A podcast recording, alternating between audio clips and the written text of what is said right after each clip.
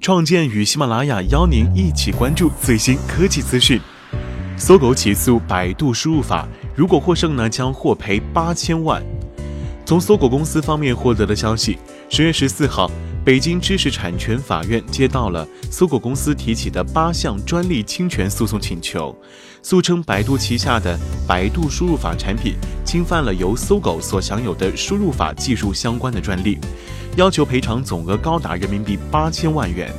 这在我国互联网行业历史上，在同一宗诉讼中涉及如此多的专利数量还是首次，其合计赔偿诉求亦创下了业界专利侵权诉讼的记录。据悉，本次由搜狗所提起的这一系列诉讼中，主张遭到侵权的专利不仅涉及诸如超级词库、智能词组、云输入等核心输入功能。更涵盖了智能删除、后选展现等对用户输入行为有着重要影响的周边服务。业界人士认为，如果搜狗所提起的侵权主张全部获得法院支持，将意味着百度输入法被依法认定为一款重度抄袭的产品。二零零七年，谷歌拼音输入法就曾被发现盗用了来自搜狗输入法的词库数据。为此，谷歌在其官方博客发布声明，承认其侵权行为，并公开致歉。随后删除了有争议的词库，该事件也被认为是国内互联网企业第一次在与业界国际巨头的知识产权纠纷中取胜。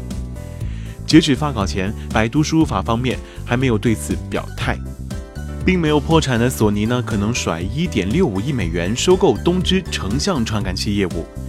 据彭博社报道，知情人士透露。东芝即将以二百亿日元的价格将成像传感器业务出售给索尼，双方即将达成协议，最早有望于下周宣布。东芝发言人周六表示，该公司尚未做出任何决定，索尼发言人也拒绝对此置评。